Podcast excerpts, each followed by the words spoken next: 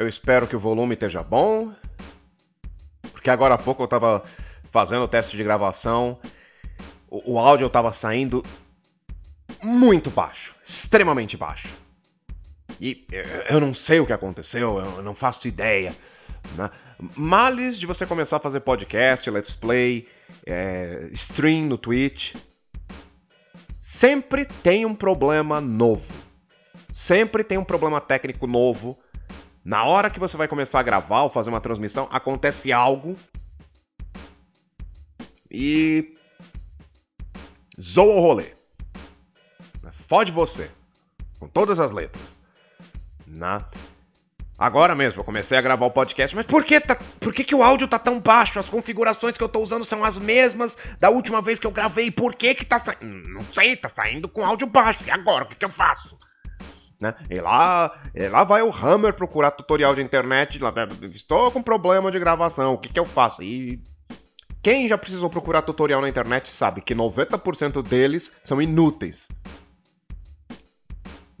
90% dos tutoriais de internet são feitos por pessoas que nunca deveriam se aproximar de um microfone, quanto mais de uma câmera, e que e não deveriam tentar explicar para os outros como resolver problemas, porque claramente essas pessoas têm graves problemas na vida delas, né? Nunca vou me esquecer de um tutorial de um moleque. Oi, gente. É... Hoje eu vou ensinar vocês é... como é... entrar no... no Xbox Live é, com o console banido, tá? É, deixa eu mostrar aqui. Então, primeiro, a coisa importante é o moleque filmando no celular. E assim, é, a, a câmera do celular em cima do CD que tava na, na, na, na, mesa dele jogado. O cara nem tava focalizando em cima do Xbox. Meu Deus do céu. Meu Deus do céu, que, que diabo de, de. Enfim. Quem é Mills? Twitter tá me falando para seguir Mills. Quem é Mills? Ah, ah, é um artista. Não tem arte erótica no Twitter dele, mas ele desenha muito bem, então eu vou seguir. É. Quem é Scoot Senpai? Tá me recomendando também aqui. Quem é Scoot Senpai? Ah, outro artista. Esse faz arte erótica. Esse vou seguir com certeza. Traço muito bonito. Recomendo. Escute Senpai. Ah, como estão vocês? Faz bastante tempo desde o meu último podcast, né? Até umas duas semanas. É, duas semanas, coisa maravilhosa. Eu estou gravando isso nas primeiras horas da manhã, porque minha gata me acordou cedo hoje. 4 horas da manhã. E tá ela do lado da minha cabeça, em pé na minha cama. Eu olho, ela tá querendo que eu abra a janela pra ela. Eu, meu Deus do céu, vai dormir, Levi. São quatro da manhã, vai dormir. Eu não vou abrir a janela, tá frio pra caralho, vai dormir.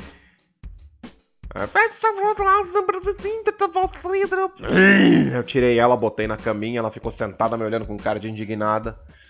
Deitei, consegui cochilar de novo e daqui a pouco. Ah. Tá em pé de novo, querendo que eu abra a janela. Não consegui mais dormir. Ah, então tô gravando enquanto tomo. Enquanto tomo meu café da manhã, não, eu acabei de tomar meu café da manhã. Chá. Pão com Nutella. Nutella não, eu, eu comprei a versão genérica do Nutella. Comprei é, Avelã Cassino, que vem num canecão de vidro muito legal. Que eu vou guardar depois que eu tomar, que eu terminar de, de, de comer. Na metade do preço do Nutella e vem mais do que o pote. O pote grande do cassino traz o dobro de Nutella do potinho pequeno, do potinho normal, que é, que, é, que, é que normalmente nós compramos, e a metade do preço. E vem num canecão de vidro. É.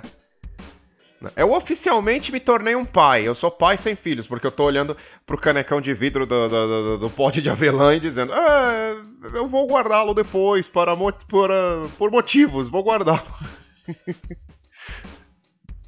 Na geração da minha mãe e da minha avó que guardava o copo de requeijão e ficava com ele. Porque, porra, é um copo de vidro foda, não vou jogar isso fora, vou guardar. É, eu tô. É, pra eu me tornar um pai oficialmente, eu só preciso encontrar uma mulher louco bastante para receber meu material genético. De preferência nas amígdalas! Enfim. Como é que vocês estão? Porque eu tô bem. Eu tô bem. Fazendo mudanças, tentando levar um estilo de vida mais saudável. Né? Minha vida nos últimos. No último. Uau, eu nem sei quanto tempo. Virou um caos. Meus horários viraram um caos. Porque quando você trabalha em casa, você não tem horário, você faz teu horário. Né? É muito fácil você se perder. Não sou só eu. Todo mundo que trabalha em casa que eu conheço, mesma coisa. É muito fácil você se perder no seu dia. É aquela coisa, você, a pessoa acorda uma da tarde, aí vai trabalhar, começa a trabalhar, aí fica trabalhando da uma da tarde, assim, das duas da tarde, vai, que ela acorda a uma, vai almoçar e começa a trabalhar de verdade às duas. Aí a pessoa vai trabalhar das duas da tarde até meia-noite. E aí ela fica da meia-noite até quatro da manhã jogando videogame, ou assistindo série, ou assistindo filme, o que quer que seja, né? Eu tenho eu tenho outros amigos que são também jornalistas freelancer que assim, eles não têm horário para nada.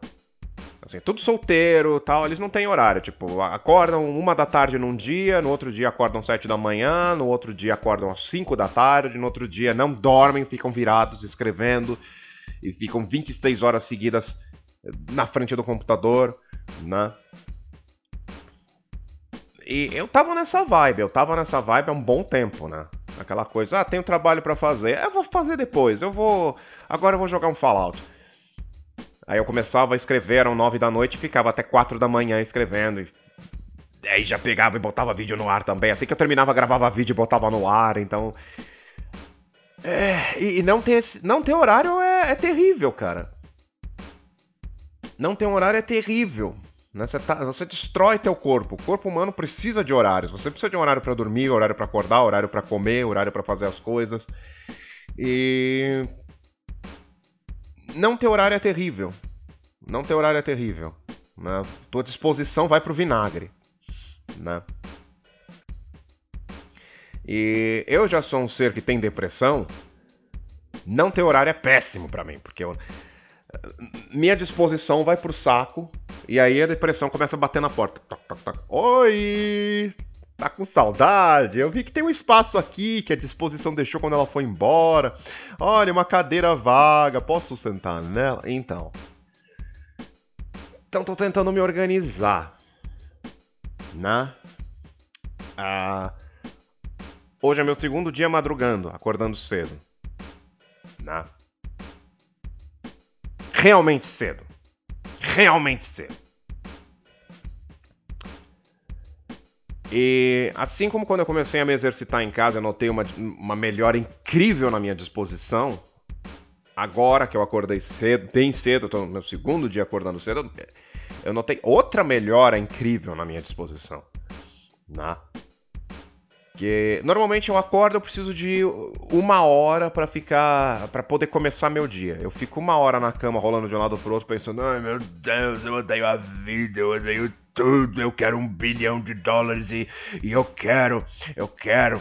Eu quero a Lucy Liu sentada na minha cara, rebolando enquanto canta forró. Meu Deus, é o que eu quero, eu quero. Né? Hoje eu não levei esse tempo todo para precisar eu, eu, levantar e começar meu dia. Hoje eu acordei já um. Não com a disposição que eu gostaria, porque eu acordei graças a uma gata que agora tá dormindo, né, Levi? Né, você, sua bola cor de grafite. Mas eh, acordei já bem melhor e mais disposto. Normalmente, eu tô gravando podcast agora. Acordei agora há pouco e já tô gravando. Normalmente eu. Se eu gravasse alguma coisa no dia, ia ser umas 6 horas depois de acordar. Que ia ser um momento que eu ia sentar contra gosto e. Ah, eu tenho que produzir. Ah, eu queria ficar o dia inteiro só vendo putaria na internet. Ah, sabe? Eu tô com uma disposição que não me é normal hoje. Então eu. Ah, eu acho que é estou tomando a decisão certa em, em criar horários para fazer as coisas. Né? E eu recomendo a vocês, né? Eu recomendo. Né? Eu, eu sei que eu fico parecendo um livreto de, de autoajuda, do tipo, Hey, boy! Acorde cedo, durma cedo, coma em horários bons, coma comida saudável, faça exercícios. eu sei que eu tô parecendo isso. Mas, olha, melhora a qualidade de vida mesmo. Ter alguns hábitos bons melhoram a qualidade de vida. E depois de 37 anos, em menos de um mês 38 vivendo em vivendo de uma forma de uma forma que minha saúde tornou-se um absoluto caos, né? Não tem nada de errado em tentar ser mais saudável. Eu recomendo a vocês. Eu recomendo a vocês. Não esperem chegar aos 38 anos para desenvolverem um estilo de vida mais saudável. Né? Façam, façam isso cedo. Pra galera da minha geração, minha geração tá muito largada, minha geração tá muito. Ai, por que, que eu não arranjo emprego? Porque você tá acordando às duas da tarde, amigo. Porque você tá ficando até três da manhã assistindo série no Netflix. Você acorda às duas da tarde, sem disposição para fazer porra nenhuma, quanto mais ir atrás de emprego. Então, pelo amor de Deus, né? Pelo amor de Deus. Ai, ai. Enfim. Eu tô esperando para ver quais vão ser as promoções da da PlayStation Network hoje. Não sei se vocês estão ouvindo as pancadas aí. É, é, é, o, é o gatinho que tá brincando lá na área de serviço, acordou animado hoje. Gatinho que eu ainda não dei um nome. Uh... Não sei, eu ainda não encontrei um nome que, que encaixe nele. Eu pensei, vou chamar ele de Thanos, mas Thanos não. Eu, eu não senti que encaixava. Uma amiga minha sugeriu Bucky, aí eu comecei a chamar ele de Bucky, também não senti que encaixava. Pensei em Dante e Alucard, porque ele é branquinho, o, o gatinho. Nenhum nome encaixa. Eu pensei em Saga, de Gêmeos. Mas só Saga, não vou chamar o gato de Saga de Gêmeos. Acho que Saga encaixa com ele. Eu só preciso de um tempo para acostumar a chamar ele assim. Vamos ver, é capaz de eu acabar chamando ele de gatinho pro resto da vida. Não sei, vamos ver. Não. Uh, ainda, tá na área de ainda tá na área de serviço, né? Porque ainda tem aquela suspeita de que ele seja FeLV positivo. Eu vou levar ele para fazer. Eu vou, le vou levar ele vai para imunizar essa semana. Uh, tomar vacina quíntupla, que imuniza contra a FeLV. E dentro de um ou dois meses eu vou levar ele para fazer o teste PCR, que é o teste que é certeza para dar certeza se ele tem FeLV ou não, porque muita gente com quem eu conversei disse que não pode ter dado um falso positivo no exame dele, porque ele era muito novinho quando ele fez o exame para FeLV. E vamos ver, torcendo pelo melhor, né? Os dois vão, bom, os dois vão conviver juntos em dois meses, não tem, não tem jeito. Tá. tá lá animadinho na área de serviço brincando, acordou animado. Né? Ouviu minha voz, acordou animado. Assim que eu terminar de gravar esse podcast, quando estiver renderizando, eu vou lá ficar com ele um pouquinho. Né? Ai, ai, então.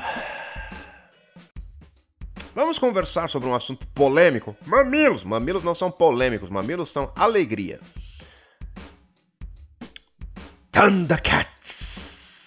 É. O reboot de Thundercats, Thundercats Roar. Acabei de perceber que eu estalo muito a língua quando eu tô falando. É, deve ser, deve ser terrível escutar isso. Enfim. Thundercats Roar. O reboot de Thundercats que foi anunciado esses dias. Né?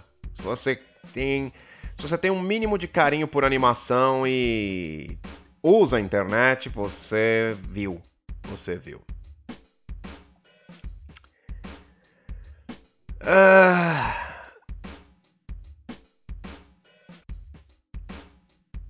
Eu ia botar aqui o trailer, eu ia botar o link do trailer pra, pra gente assistir juntos, né? mas não tem só o trailer da animação, não é só o teaser da animação. É um, o que eu achei aqui foi um, um clipe de 3 minutos mostrando a equipe de produção do desenho. Né? A gente não vai assistir isso tudo junto. Nós não vamos ver tudo isso junto. Eu vou deixar o link na descrição para quem quiser ver. Mas a gente não vai ver isso, gente. Não vai ver ficar três minutos vendo a equipe de produção falando sobre o quanto eles amam Thundercats e sobre o quanto o desenho novo deles é incrível. Não. Tá, mas enfim. Quem quiser assistir, quem não viu ainda, vá, pausa o podcast e vá assistir depois volta, porque é o que a gente vai falar sobre. Ok, o que é Thundercats Roar? É uma série nova de animação feita ao estilo Teen Titans. É uma paródia dos Thundercats originais. É. É. Ok. E. A internet não recebeu muito bem essa nova animação. Nem um pouco. Nem um pouco. No último fim de semana, né, em relação ao dia de hoje, estamos gravando eu estou gravando esse podcast. Estamos gravando, como se tivesse mais alguém aqui comigo. Tem estamos, minha gata tá aqui comigo. Eu estou gravando esse podcast no dia. No dia. Calma que tá abrindo. 22 de maio do ano de Nosso Senhor de 2018. Uh, ah, no último fim de semana, foi uma guerra na, no Twitter uma guerra entre as pessoas que não estavam satisfeitas com essa animação, as pessoas que estavam desgostosas com o trailer dessa animação e galera que estava defendendo a animação. Bom, Deixa, deixa eu começar explicando qual é o problema da animação. Muita gente tá dizendo, ah, vocês não gostaram de Thundercats Roar por causa da nostalgia, por causa do. Não, não, não, não, não. Eu não gostei. Eu vou explicar os meus motivos para não ter gostado de Thundercats Roar. Não é por ser uma paródia.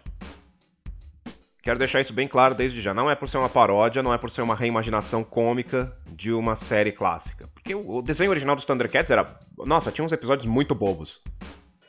Tinha uns episódios bastante bobos. Era um desenho para vender brinquedo, era um desenho que tinha como público-alvo crianças de 7, 8 anos. Menos até.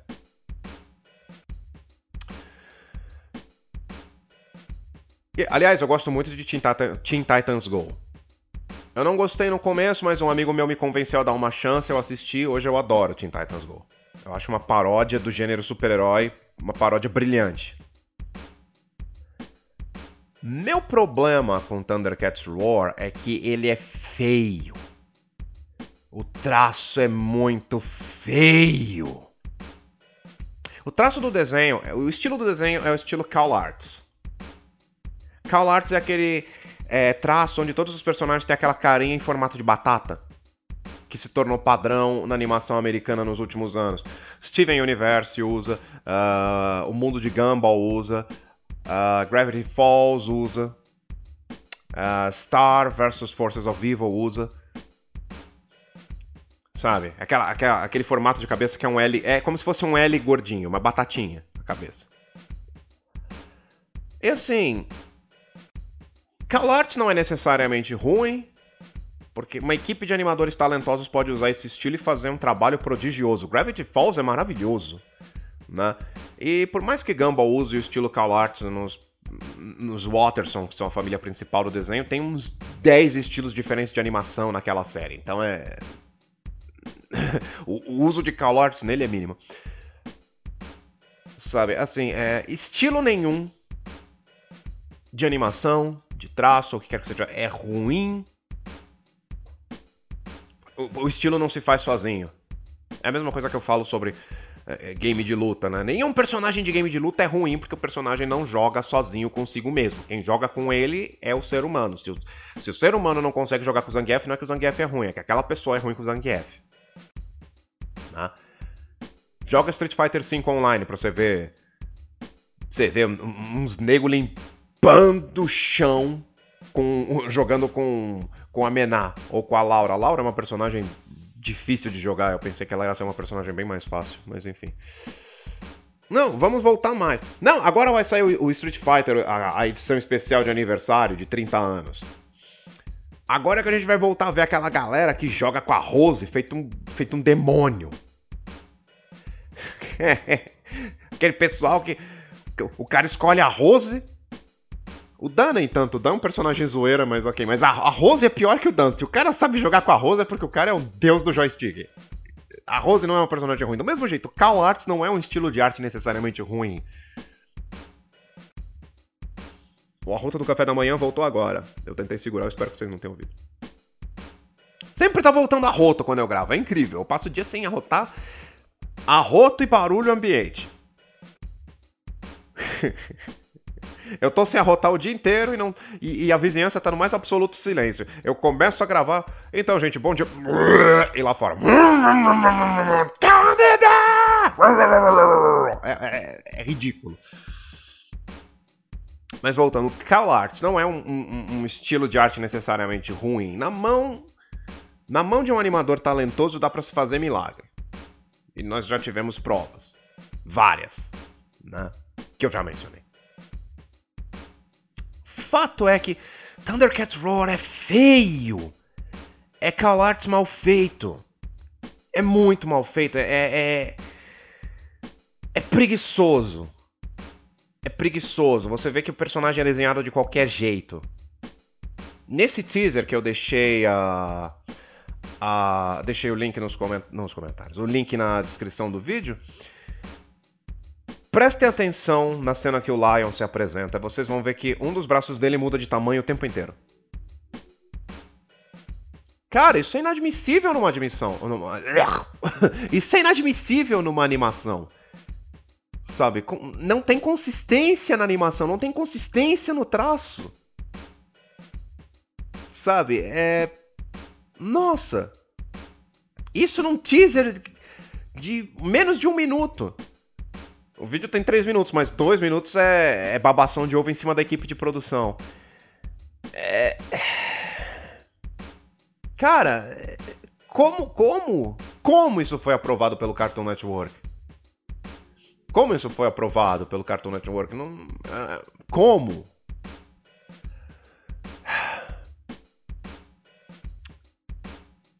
E assim, a impressão que eu tenho desse teaser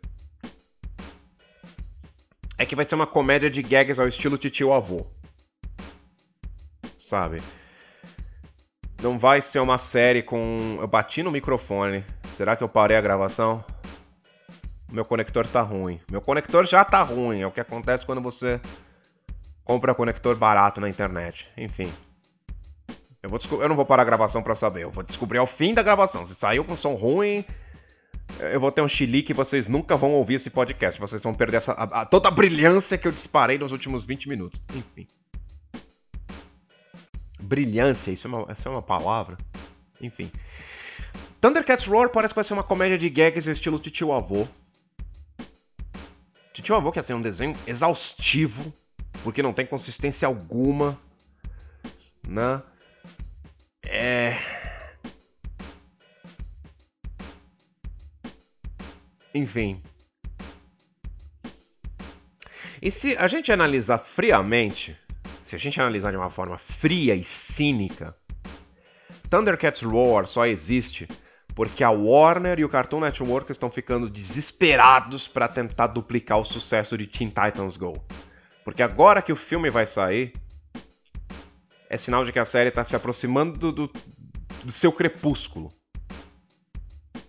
Porque manter essa série deve estar tá ficando caro. Porque a equipe de produção de Teen Titans Go deve estar tá começando a cobrar mais caro. Deve dizer, ah, então, vocês querem mais Teen Titans Go? Então, nossa, nosso novo custo é esse, nossa no, nosso novo orçamento é esse. Né? É o maior sucesso que vocês têm. Vocês realmente não querem nos pagar? É, sabe, é. E como a mentalidade do, dos estúdios de animação modernos é minimizar os gastos e maximizar o lucro, como o Teen Titans Go deve estar tá ficando caro, eles estão pensando já em limar a série e colocar uma similar no lugar. é uma decisão executiva a criação dessa série. Novamente, é o que eu, tô, é o que eu falo, é o que está acontecendo na, em todos os lados da indústria do entretenimento. Nós não temos mais mentes criativas tomando decisões. Né? Eu sempre volto no que o William Friedkin falou uma vez sobre Hollywood. William Friedkin, para quem não conhece, o diretor do Exorcista. Em uma entrevista ele falou: o problema de Hollywood hoje em dia é que os estúdios não estão na mão de cineastas, eles estão nas mãos de é, advogados, agentes, executivos, pessoas que sabem como lidar com dinheiro, mas não sabem lidar com mercado criativo. Então eles lançam produtos frios, estéreis, que eles acham que, que eles criam com base em pesquisas de mercado, mas que não tem criatividade, não tem coração, não tem arte ali. E é por isso que muitos produtos hoje em dia falham porque eles simplesmente são reciclagens do, da, das mesmas ideias. O mesmo se aplica à indústria da animação. Vocês lembram, alguns anos atrás, quando eu escrevi uma resenha sobre o novo desenho das Meninas Superpoderosas? Que eu fui convidado para ir no Cartoon Network Brasil para ver o screening do desenho. E foi uma executiva do Cartoon Network lá falar com os jornalistas. Ela não falou da animação, ela não falou da produção, ela não. Ela fa... O que ela falou foram números de marketing. O que ela falou foram. Não, porque as meninas superpoderosas, desde sua criação, geraram mais de um bilhão de dólares em venda de produtos. Tá, e daí? Por que isso, re... Por que isso é relevante? Eu perguntei na época. Eu me perguntei, eu não quis perguntar para ela porque. Hum, né?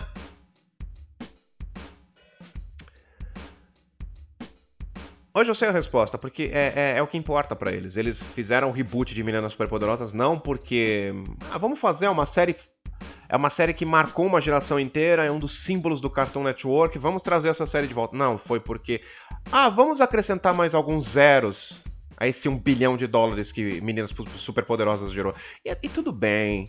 Tudo bem, é um mercado, é feito para gerar dinheiro, mas Meninas Superpoderosas, o original foi feito com coração, foi feito por um, um criador que acreditava naquilo que estava fazendo, que tinha paixão pelo que estava fazendo. Foi por isso que gerou um bilhão de dólares em venda de produtos.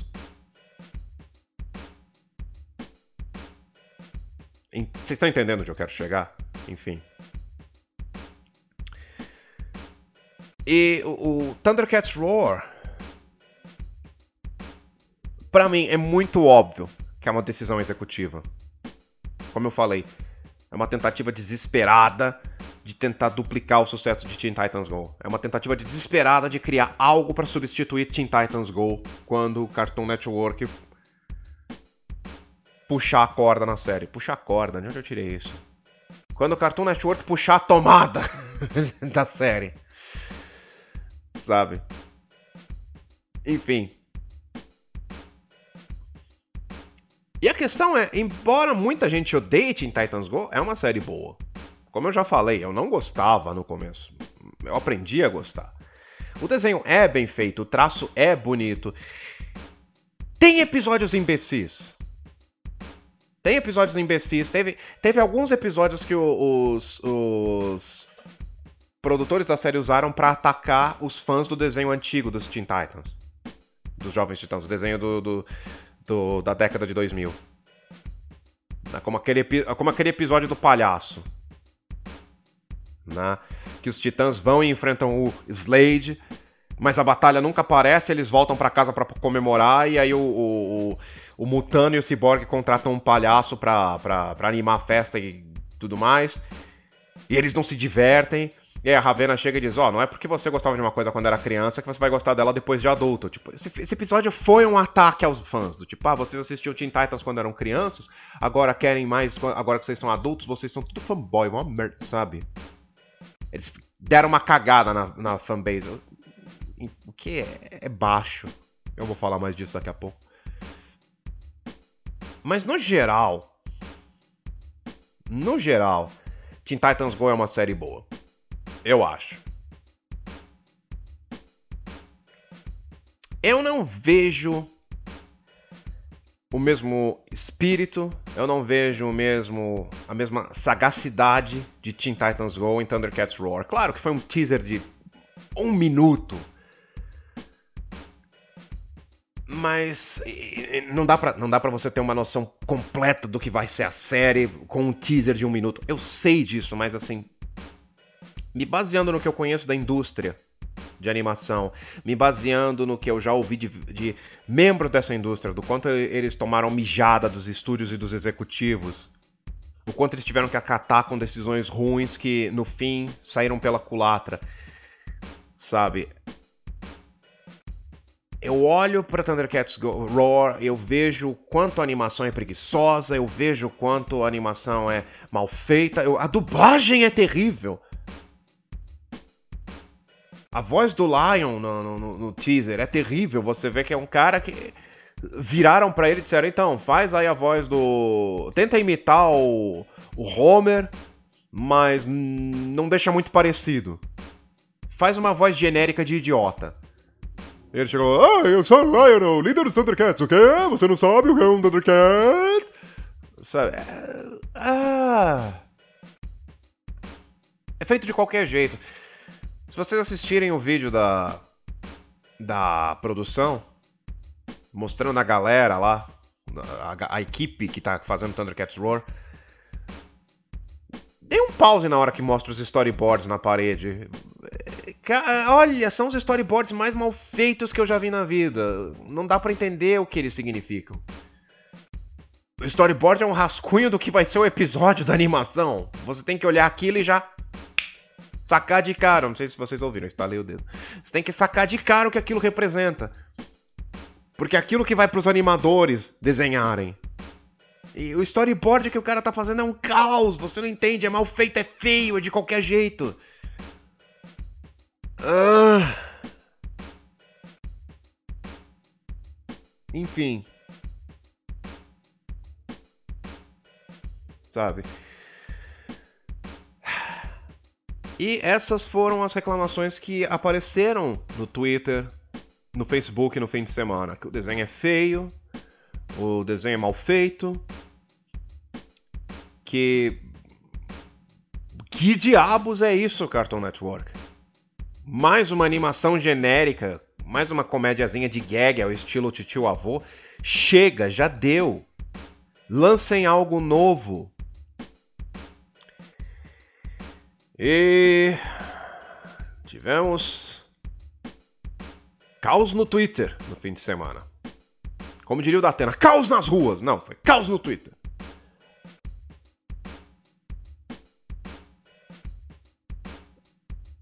Teve gente. Nossa. Olha. Um amigo meu definiu muito bem. Ele falou: é a guerra dos anti-nerds contra os nerds. O pessoal foi, o pessoal que estava criticando a série, qual foi, como foi que meu amigo definiu? Ele falou, ah, é o pessoal reclamando do pessoal que está reclamando da série, porque eles acham que não tem de se reclamar de nada. É, é, basicamente, basicamente. Teve um camarada no Twitter. Eu vou procurar o nome dele aqui, que eu devia ter salvo. Eu salvei, mas eu fechei a página quando eu comecei a, a, a gravar. Não sei por que eu fechei. Deixa eu ver se eu acho aqui o nome do cara. Estou procurando. Estou procurando. Estou procurando. Calma que eu já acho. Estou procurando. Estou procurando. Canta uma música enquanto eu procuro. Pior podcast do mundo, porque eu, eu ao invés de, de, deixar salvo o negócio, não, eu, eu, pego e vou procurar enquanto eu tô gravando. Mas parabéns, Hammer, você, você é um gênio, você é brilhante, puta que pariu. Hum, cadê esse filho da puta? Maldito meninão de soja. Onde estás? Eu quero dizer o nome dele, eu quero dar nome aos bois. Eu preciso dar nome aos bois. Eu tenho. Enquanto eu não acho, me digam, o que, que vocês estão jogando essa semana? Eu ainda tô jogando Fallout 4, não acaba esse jogo. Meu Deus do céu. Ah! Ah! Minha personagem no Fallout 4 tá tão poderosa que ela aguenta ser metralhada por três pessoas com minigun. Achei. Três pessoas com minigun, assim, pelada, sem armadura, ela aguenta dois minutos sendo metralhada por minigun antes de morrer. Minigun é aquela metralhadora giratória, sabe? Que o Schwarzenegger usa em Exterminador Futuro 2 para explodir os carros de polícia. Pois é. Se vocês assistissem o meu. Se vocês assistissem o Hammer jogando no Twitch, vocês saberiam o quanto tá minha forte minha personagem. Tá forte, tá gostosa. Achei o nome do cara. O Nico, Nico Colaleo. Nico Colaleo. Que é um animador da Disney, né? Uh, eu não sei se é um animador da Disney, ele trabalha na Disney em alguma, de alguma forma. Uh,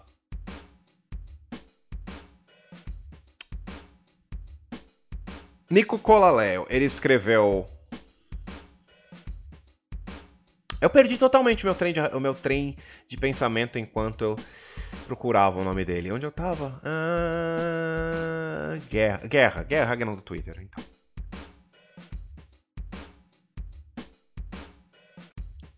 Nossa, me deu um branco bonito agora.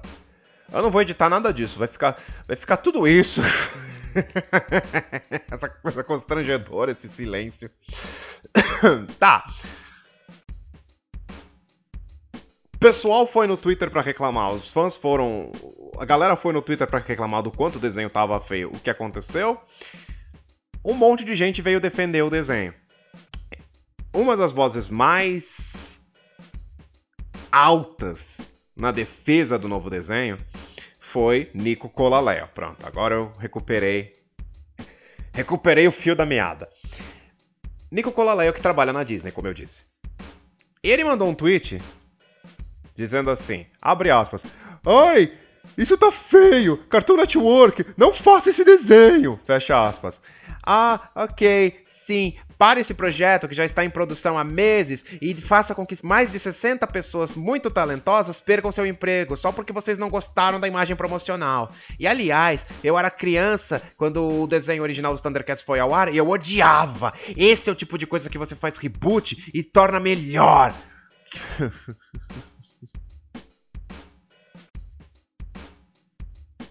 Isso é uma pessoa que trabalha no mercado de animação. Trabalha, esse cara tá dentro da indústria da animação. E é isso que ele fala.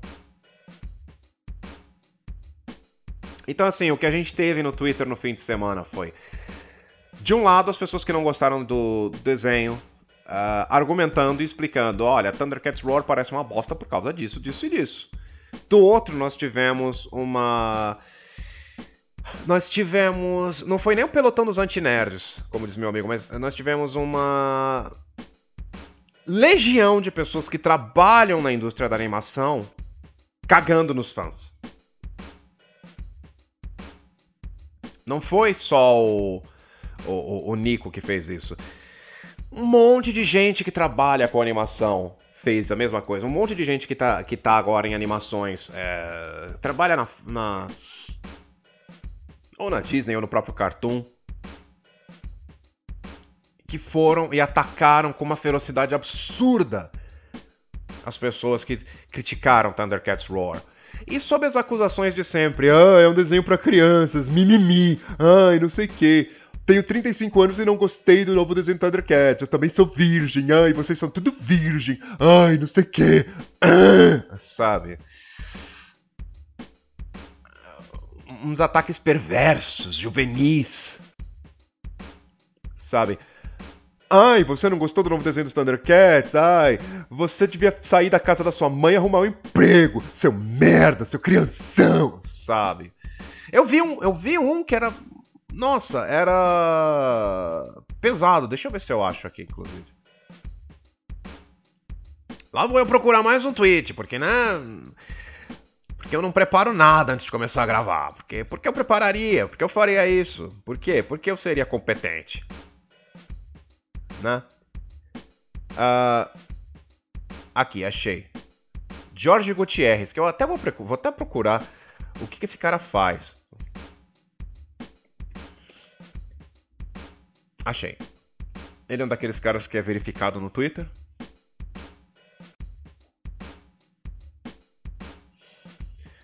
Diretor de Book of Life. Nossa, esse cara não é pouca, não é pouca merda não. Book of Life, que é uma animação produzida pelo Guilherme Del Toro. Qual é o nome aqui no Brasil? Que eu não, eu não assisti essa animação, mas o cartaz é bem impressionante. Festa no Céu, ele dirigiu Festa no Céu. Ok. Nossa, eu tinha visto o tweet, mas eu não tinha associado que era. Era desse cara. E. Agora ficou bem pior. Ah. O que, que o Jorge Gutierrez falou no. Nossa, agora me magoou isso, me doeu isso, porque é isso que esse cara pensa. É um cara que tá na indústria da animação. É isso que ele pensa da. De pessoas que amam animação também. Mas que não estão no, abre aspas, mesmo nível dele. Ele falou. A última coisa que eu direi sobre esse ridículo estilo. É, não, de novo. Eu tô traduzindo enquanto eu leio o, o tweet em inglês. Meu cérebro tá brigando, tipo, tá, são dois idiomas, o que, que você quer? Então. A última coisa que eu direi sobre esse debate ridículo sobre o estilo Call Arts em relação ao fantástico reboot de Thundercats. Opiniões sobre animação no Twitter são nada mais do que lágrimas na chuva. Uau, cara, que coisa condescendente para se dizer. Que coisa condescendente, para se dizer. E aí, Vedete da internet, que é alguém que segue o Jorge Gutierrez, ela complementou o comentário dele dizendo: é, as pessoas que reclamam sobre o estilo Call Art são apenas garotos bravos que gostariam de trabalhar na indústria, mas não têm dinheiro para estudar e. e, e nem não tem dinheiro para estudar para isso, pouco não tem talento para desenhar o estilo CalArts, que eles se convenceram de que é ruim e é a única maneira de entrar na, na, na, na indústria de animação. É triste. Basicamente. Basicamente, a gente que entrou na indústria da animação, gente que pôde pagar para estudar numa escola de arte, e agora eles estão cagando em todo mundo e dizendo: vocês não são bons o bastante como nós para trabalhar aqui e suas críticas não significam nada e bababababá e bababababá. Uau! Dude, uau! Vocês estão vendo minha reação em tempo real. Uau! Porque eu, eu achava que. Eu tinha visto esse tweet, mas eu achava que Jorge Gutierrez era. Era só mais um desses molecões da geração nova que trabalha de storyboarder em alguma série do Cartoon Network se acha o novo Walt Disney, mas não, é um cara que fez um filme que foi pro cinema falando isso. Uau, cara. Uau. Uau.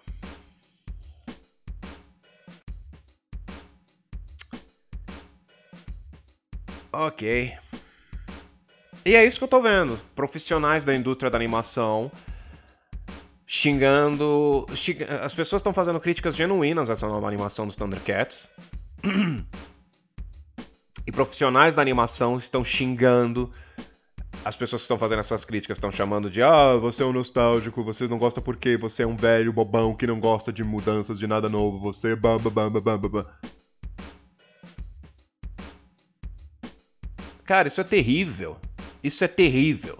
Isso é terrível. São pessoas que entraram numa indústria cagando no público deles. São pessoas que já foram fãs.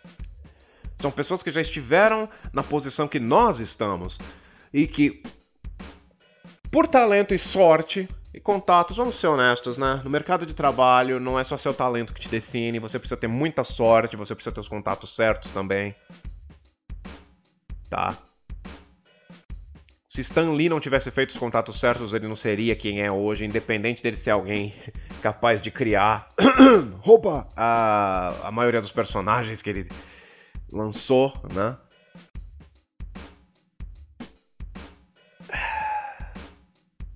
E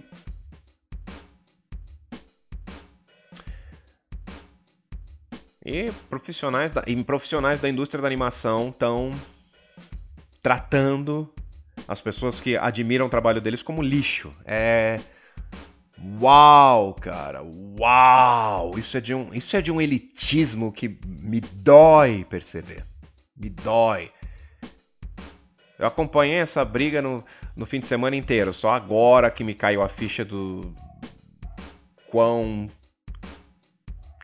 nossa, do quão triste é o negócio. Cachorro tá latindo agora. Eu nem vou brigar com ele, de tão chateado que eu fiquei. Agora. Cara, é. É triste ver isso. É...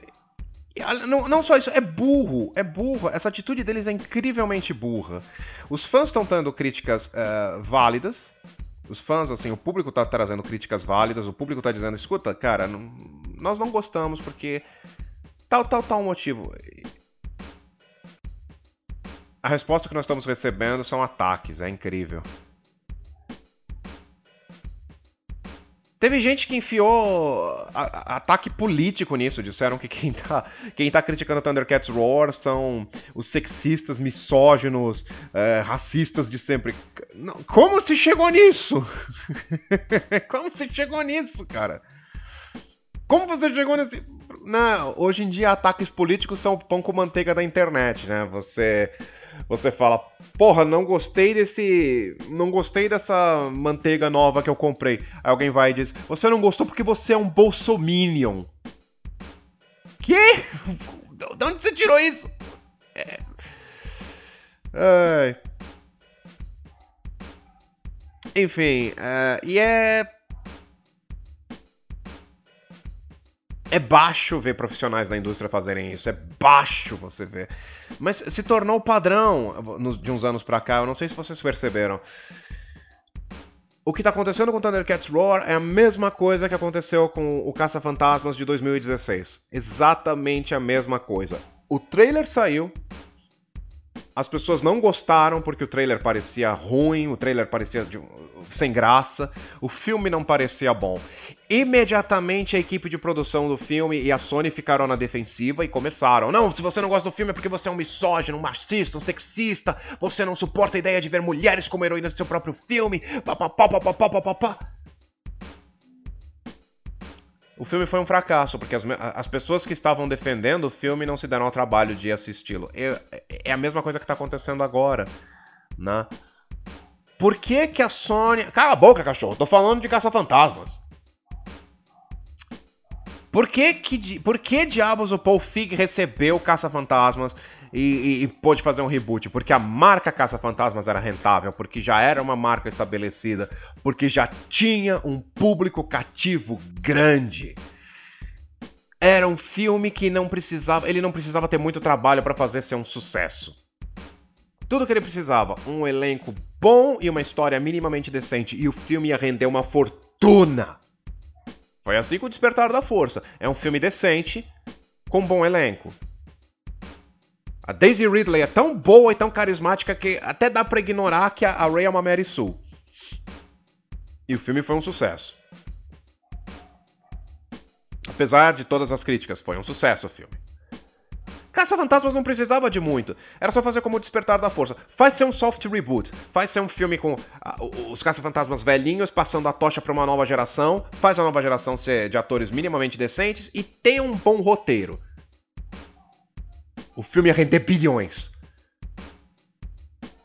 Não só fizeram um filme, um filme mediano, porque o filme de, o filme de verdade ele não é, ele não é péssimo. Ele não é péssimo, ele é fraco, mas tem bons momentos. Você percebe. Eu, eu escrevi isso na minha crítica. Você percebe que tem um bom filme querendo sair de dentro do Caça-Fantasma de 2016. Só que a direção do Paul Feig não permitiu isso. A culpa para mim do filme ter sido um fracasso é do diretor.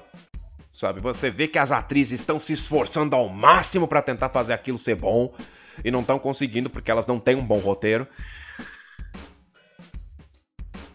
Mas assim, ao atacarem a, a, a, fanbase do filme, ao dizerem que todo mundo que tá criticando são só ai, eleitores do Trump machistas, eles geraram tanta má vontade com o filme que assim, até pessoas que estivessem dispostas a dar ele o benefício da dúvida e irem assistir não foram. É o que está acontecendo de novo com Thundercats Roar.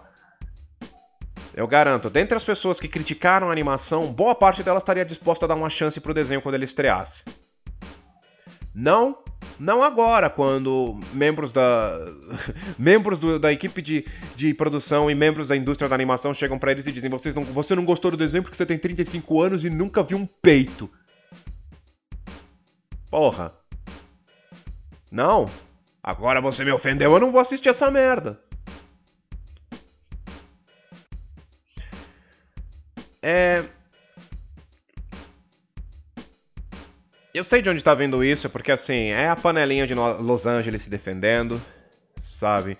É, toda a comunidade artística dos Estados Unidos. Estão todos em Los Angeles. Galera do cinema, galera da indústria da música, da animação, tá tudo em Los Angeles e é tudo uma panela só. Como é que você acha que a Rebecca Sugar conseguiu a Estelle para dublar a, a Garnet em Steven Universe? Porque tá tudo na mesma panela. O agente da Rebecca Sugar deve conhecer o agente da, da Estelle. E aí ela chegou para a Rebecca Sugar chegou para ele e falou: "Escuta, você consegue, você consegue alguém da da alguma artista negra para dublar a, a, a, Garnet no meu desenho? Você consegue? Ah, tem uma interessada é a Estelle. Beleza, traz ela, né? Aí depois, ah, eu queria uma outra artista para dublar sei lá, uma fusão que vai aparecer no episódio só. Ah, a Nicki Minaj assistiu o desenho, achou bonitinho e a Estel convenceu ela, certo? Nossa, perfeito, traz ela. Tá tudo no mesmo, tá tudo no mesmo bairro, tá tudo na mesma região. Sabe? Então, assim, é Pra ser muito honesto, eu não vi. Eu não vi ninguém da equipe de produção de Thundercats Roar atacando os fãs, atacando o público, sabe? Talvez eu tenha perdido, ou talvez eles não tenham atacado. Eu não vi. O que eu vi foi gente assim, de fora. Gente de outros estúdios, gente de outros grupos, gente que tá na indústria da animação. Eu tô repetindo indústria da animação tanto nesse podcast que até o fim dele essas palavras vão ter perdido sentido. Atacando o seu público. Foi, foram essas pessoas que eu vi atacando. E eu entendo, é a galera defendendo a panelinha de amigos. Né? O Nico Whatever, que eu já esqueci o nome. Próxima vez que ele encontrar o diretor de animação do Thundercats Roar, o cara vai chegar pra ele, oh, obrigado por defender minha animação, cara. Ô, oh, de nada, cara. Porque você é meu amigo, cara. Você é brother, meu. Você tá me entendendo? A gente é brother, cara. A gente, a gente, cara, a gente é assim. Nós somos assim, e carne, cara. Você tem que entender, nós estamos juntos, porque nós somos parte, assim, cara. Nós somos parte da animação, cara. Nós somos parte da mega da animação, cara. Nós, cara, nós somos, nós somos, nós somos elite, cara. Nós estamos acima do homem normal, cara. Nós estamos tão acima do, do, do fã da animação quanto, quanto, quanto eles estão acima do, do das torradeiras e dos advogados, cara. Nossa, cara. Nossa, cara. Chupa meu pau, cara. Quase consegui fazer um, um podcast inteiro sem, sem obscenidades. Mas é, eles estão todos defendendo a panelinha da, da classe deles, é só isso. Mas é um movimento baixo. É um movimento terrível. Porque você gera uma vontade contra o seu produto. Você faz com que o seu produto já nasça sendo odiado. E não tem classe. Não tem classe. Sabe?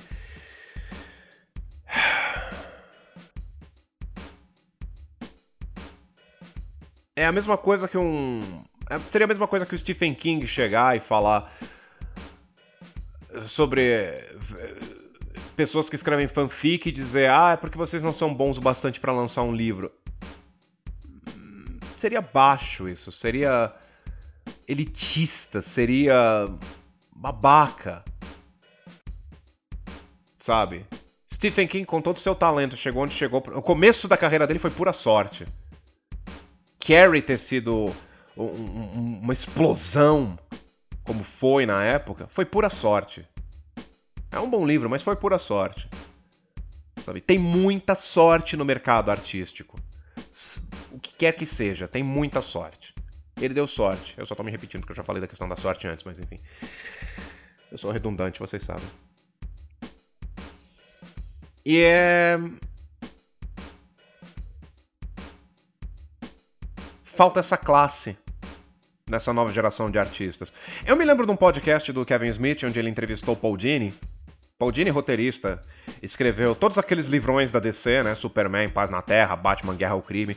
Também escreveu vários episódios das, da, das animações da Warner dos anos 90, né? Superman Animated, Batman Animated, uh, Batman Beyond, Liga da Justiça. Ele escreveu vários episódios, né? E ele comentou no podcast do Kevin Smith quando ele começou a carreira dele nos estúdios da Filmation. Filmation é a produtora dos desenhos do He-Man e da She-Ra. E ele falava que assim, tinha uma sala de cinema no estúdio e que os chefes do lugar era, assim, uma galera de tiozão, todo um bando de tiozão, assim, uns caras de 50, 60 anos, e os caras chegavam, ô, oh, chega aí, vamos assistir um Pernalonga. Eles ligavam o projetor e ficava aquela galera de adulto assistindo Pernalonga e dando risada eram pessoas que tinham paixão por animação, eram pessoas que tinham amor por animação, sabe? Estavam trabalhando com animação por puro é, amor ao meio, eram pessoas que não conseguiam se enxergar fazendo outra coisa. Eu não vejo isso nessa nova geração de animadores, eu não vejo isso, sabe? Minha gata tá comendo. Se vocês escutarem um croque-croque no fundo, é isso. É...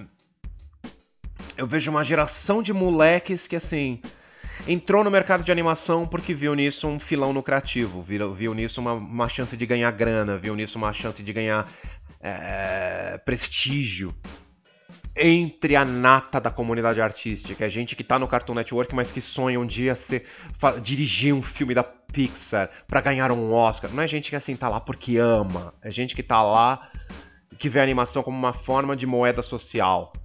Para ter status em meio à comunidade artística. para um dia ser milionário e poder dar tapinhas nas próprias costas enquanto fala, fala no Oscar uma mensagem contra o presidente. Sabe? É, é como é como eu vejo. Eu posso estar errado, mas é como eu vejo isso. Não tem paixão. E essa fúria com que eles atacaram o público, para mim é uma prova de que eles estão com uma conduta muito errada. Eles estão com uma conduta terrivelmente errada na falta integridade profissional, falta integridade artística neles.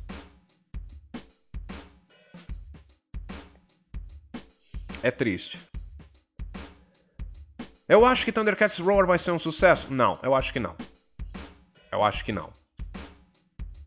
Sinceramente. Porque me parece tão. Primeiro, eles alienaram o público adulto. Que talvez assistisse a série por uma questão de nostalgia. Se, se o desenho fosse um pouquinho mais bonito, fosse um pouquinho mais bem feito, né? E se o, a nata artística fosse um pouquinho menos delirante, eles podiam chegar pro público adulto e dizer: olha, não é o Thundercats com que vocês cresceram, não é o Thundercats que vocês, os Thundercats que vocês assistiram na infância.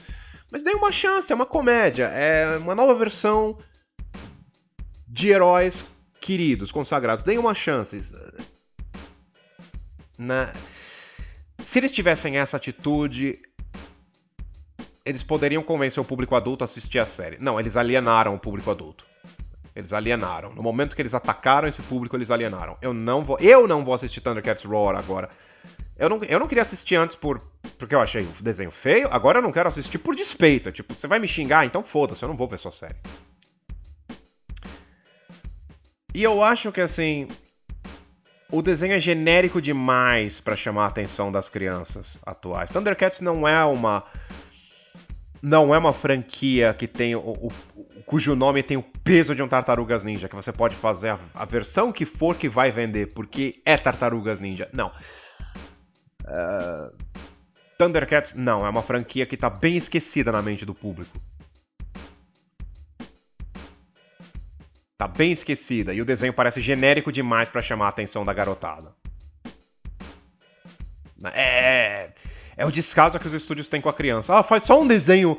Uh, uh, só faz um desenho de gritaria rápida e alucinada e as crianças assistem e gostam. Não, deem mais crédito. Criança não é um... Crianças são mais espertas do que vocês pensam. Crianças não são seres descerebrados que absorvem qualquer coisa que você jogar no colo deles. Não. Criança sabe reconhecer qualidade. Porra, eu li Asterix quando eu era pequeno. Minha mãe me deu uns livros do Asterix pra ler. Eu li, caralho, isso aqui é, isso aqui é foda. Né? Charlie Brown não fez sucesso por ser louco e retardado. Charlie Brown era genial. Fez sucesso por ser genial. Criança sabe reconhecer qualidade.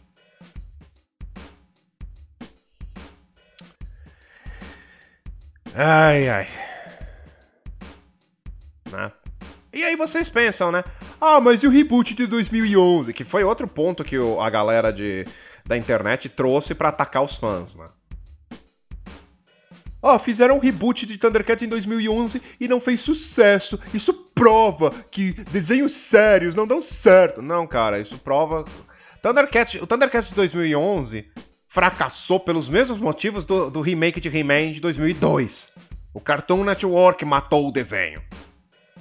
Vários motivos mataram o desenho. Tá, vamos começar pelo vamos começar assim. Reboot de 2011. Tinha um roteiro profundo, tinha uma animação maravilhosa. Cara, o visual daquele desenho era lindo. Era lindo. Nossa, é, é, é, é, estonteante aquele desenho.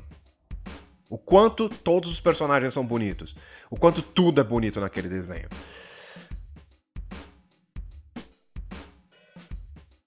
Mas como, o que aconteceu? O que aconteceu com aquela série? Já começou errado, porque a equipe de produção do desenho queria que ele fosse pro Adult Swim porque eles planejaram fazer uma série dramática, uma série é, séria, mais voltada para o público que, que assistiu Thundercats na infância do que para o público infantil. Foi isso que eles fizeram. Cartoon Network não aceitou. Cartoon Network botou o desenho na grade normal deles. Segundo, o Cartoon Network, é, é, eles fizeram que eles, o Cartoon Network americano eles têm um péssimo hábito. Eles pegam desenhos que eles não. Eles têm os desenhos que são assim. O, o, o, o Cartoon Network americano é como um padrasto, sabe? Que trata bem o filho de sangue dele e maltrata o enteado. Então, assim, o Cartoon Network, os desenhos da casa, os desenhos assim, os cartoon cartoons, eles botam assim, num pedestal. Os desenhos de fora eles pegam e. Eles vão no banheiro, limpam a bunda, depois pegam o papel sujo e esfregam na cara dele. O Cartoon Network mudou o horário de exibição de Thundercats diversas vezes. Eles mudaram Thundercats de horário na grade de exibição deles diversas vezes. Foi a mesma coisa que eles fizeram com He-Man. Foi a mesma coisa que eles fizeram com o Mega XLR. E eles faziam essas mudanças de horário sem avisar. Eles começavam a exibir o desenho, vai, seis da tarde do sábado. Um belo dia o cara ia assistir o desenho, não, não tava passando Thundercats, tava passando Titio Avô. Tá bom, então não vou assistir mais, acabou a série. Não, o, o, o, o YouTube. O Cartoon Network simplesmente tirou desse horário do, do sábado às seis da tarde e botou no domingo às nove da manhã. E não avisou. Eles fizeram isso com Thundercats várias vezes. Várias vezes. Sem contar que eles deram, fizeram um hiato de seis meses entre as duas metades da primeira temporada. Teve um momento que o desenho simplesmente parou de passar. Eu pensei, porra, acabou a série, né? Cartoon Network cancelou do nada. Meses depois eu tava zapeando o canal, passei pelo Cartoon Network passando Thundercats. Eu, porra, que é isso? Thundercats? Espera, esse episódio eu não vi, que é isso? Né? A série deu uma audiência boa. Apesar dos pesares, apesar de toda a cagada do Cartoon Network, a série deu uma audiência boa. Só que, né? Né? O Cartoon Network eles, deu, é, eles deram um sinal verde para equipe de produção do reboot fazer uma segunda temporada. Quando eles estavam bem adiantados na produção da segunda temporada, o Cartoon rescindiu essa decisão e cancelou a série. Por quê? Porque foi oferecida a eles uma série mais barata, Lego Legends of Shima. Isso tudo um dos produtores da série do reboot do Thundercats de 2011 falou em um podcast. Não encontrei o podcast, No momento que eu encontrar, eu boto o link para ele lá no, na, na, página do Facebook, ou no, e no Twitter, ou no Twitter. Provavelmente na página do Facebook, enfim. Quer dizer, tem espaço para animações mais sérias e dramáticas no, no mercado. Tem um público para assistir. Sabe? E não é só público adulto. Criança também gosta. Como eu falei, crianças são espertas. Crianças são espertas. Liga da Justiça foi um sucesso. Não foi só gente adulta que assistiu aquilo. Criança assistiu também. Teen Titans! Porra, o dos anos 2000. Justiça Jovem.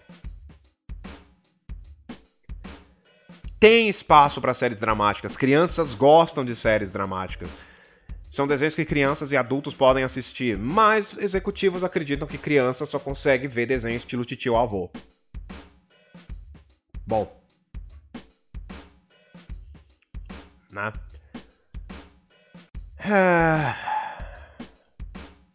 Enfim, foi. É, sei lá. Eu não sei como concluir esse podcast. Eu não sei como concluir mesmo. É. Triste ver isso, é triste ver isso. Triste ver o estado em que tá a animação atual. Aliás, né? Eu vi hoje. Eu compartilhei no Facebook hoje cedo. É, uma imagem que, assim, para mim define como tá a, a, indústria da animação atual. Assim, reforça o que eu falei agora há pouco, de serem pessoas que não têm... Quem trabalha na indústria da animação atual são pessoas que não têm paixão por esse, essa forma de arte. Na sede do Cartoon Network americano, tem uma escadaria em que artistas podem ir fazer um rabisco ali, podem ir lá e fazer um rascunho. Né? E fica na, na na parede dessa escadaria. Perdão pela tosse, eu devia ter tirado o microfone. Um dos artistas que fez um rabisco nessa parede quando teve lá no, no Cartoon Network foi o Shinichiro Watanabe, o criador do Cowboy Bebop. Ele fez um rascunho do Spike Spiegel a lápis na parede. Um estagiário do Cartoon Network foi e desenhou em cima do, do rabisco do Shinichiro Watanabe. Fez e desenhou um personagemzinho genérico sorrindo em cima, com marcador permanente.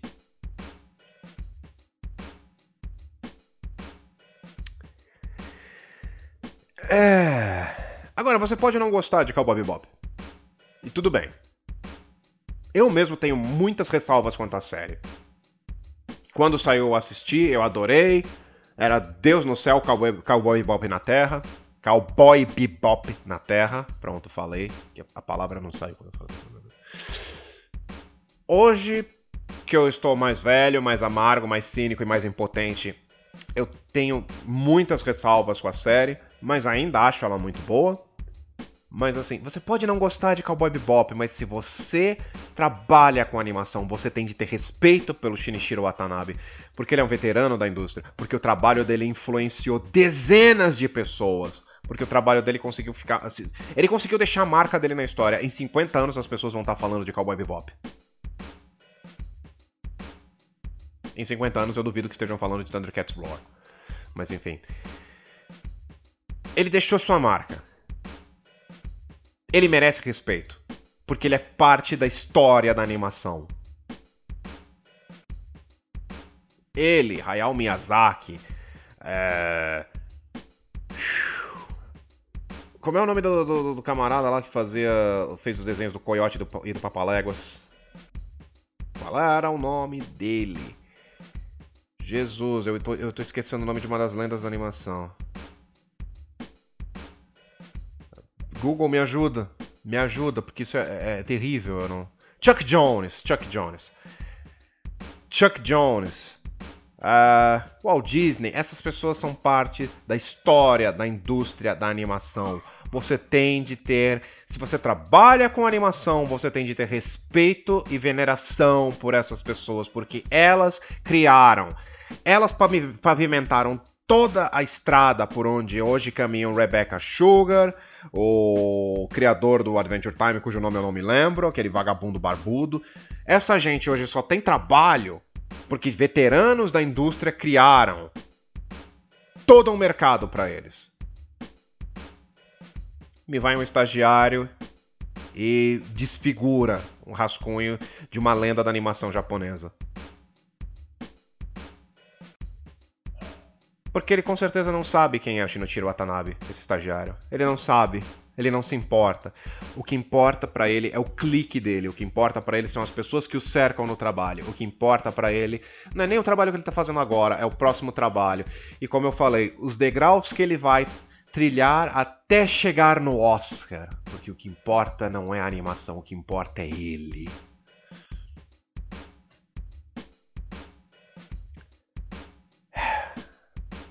É muito triste ver isso, é muito triste. Para mim, como alguém que ama animação, se você me der a opção de assistir entre uma série animada e uma série com atores, eu vou sempre escolher a série animada. Se você me der a opção de assistir entre um filme em animação e um filme live action, eu vou sempre escolher a animação, porque eu amo animação. Eu sou um adulto, eu não me importo de dizer isso. Eu amo animação, eu sempre vou amar até o último dia da minha vida. Eu provavelmente vou, no meu leito de morte, eu vou estar assistindo um desenho animado. Ou luta livre profissional. Ou com sorte até lá já, já tivemos primeiro contato com alienígenas e o meu último desejo no leito de morte vai ser virar pra minha enfermeira azul de Alpha Centauri e dizer Sente na minha cara enquanto eu morro. Né? Com sorte vai ser um, um, ritual honroso no planeta deles e ela vai topar, mas enfim. Eu... Pra mim, como amante da animação, dói ver essas pessoas no mercado. Me dói ver que são essas pessoas que estão controlando o mercado hoje.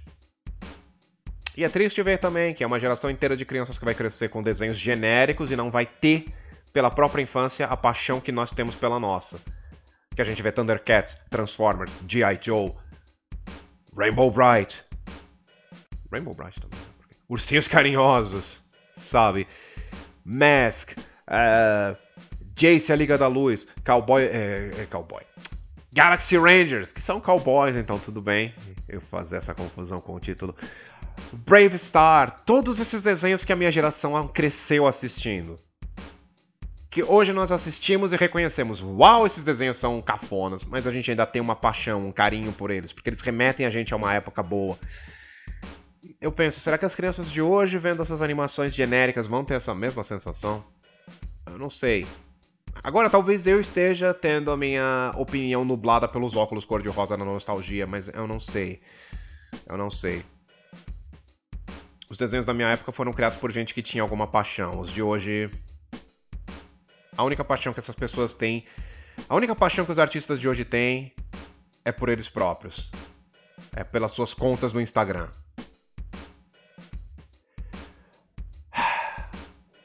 Enfim, Thundercats Roar.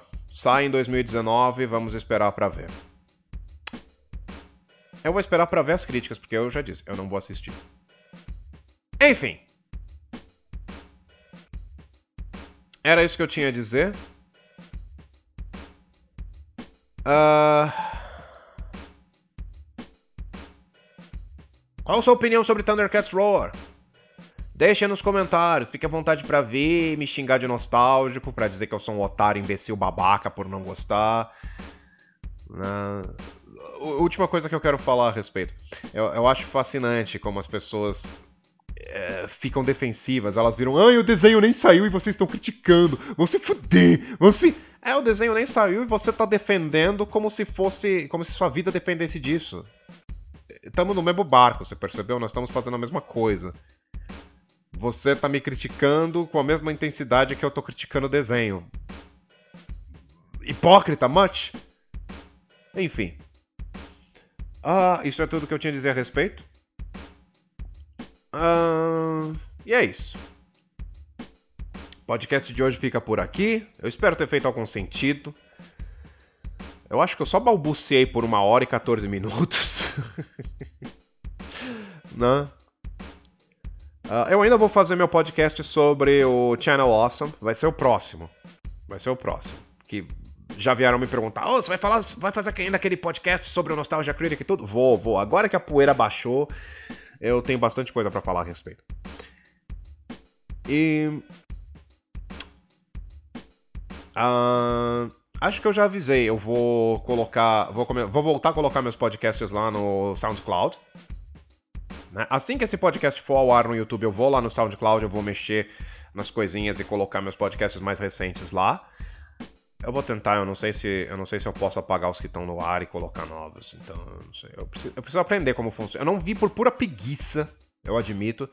Eu tô prometendo fazer isso há bastante tempo. Desde o meu último podcast eu tô prometendo fazer isso. Eu não fiz por, por preguiça. Agora eu estou disposto e saudável, de pau duro.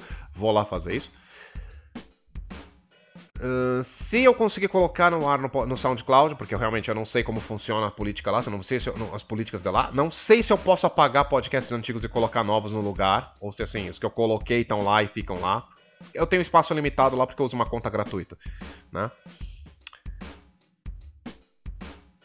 Enfim, eu vou ver. Se eu conseguir colocar no SoundCloud para vocês baixarem, eu aviso no Facebook. Pronto, acabou. Chega. O que mais? Uh... O que mais eu tinha para dizer antes de encerrar? Ah, é. Meninas, mandem nudes! E é isso. Obrigado a todos por terem escutado meus relinches de velho sacrílego. E até o próximo podcast. Um beijo. Tchau.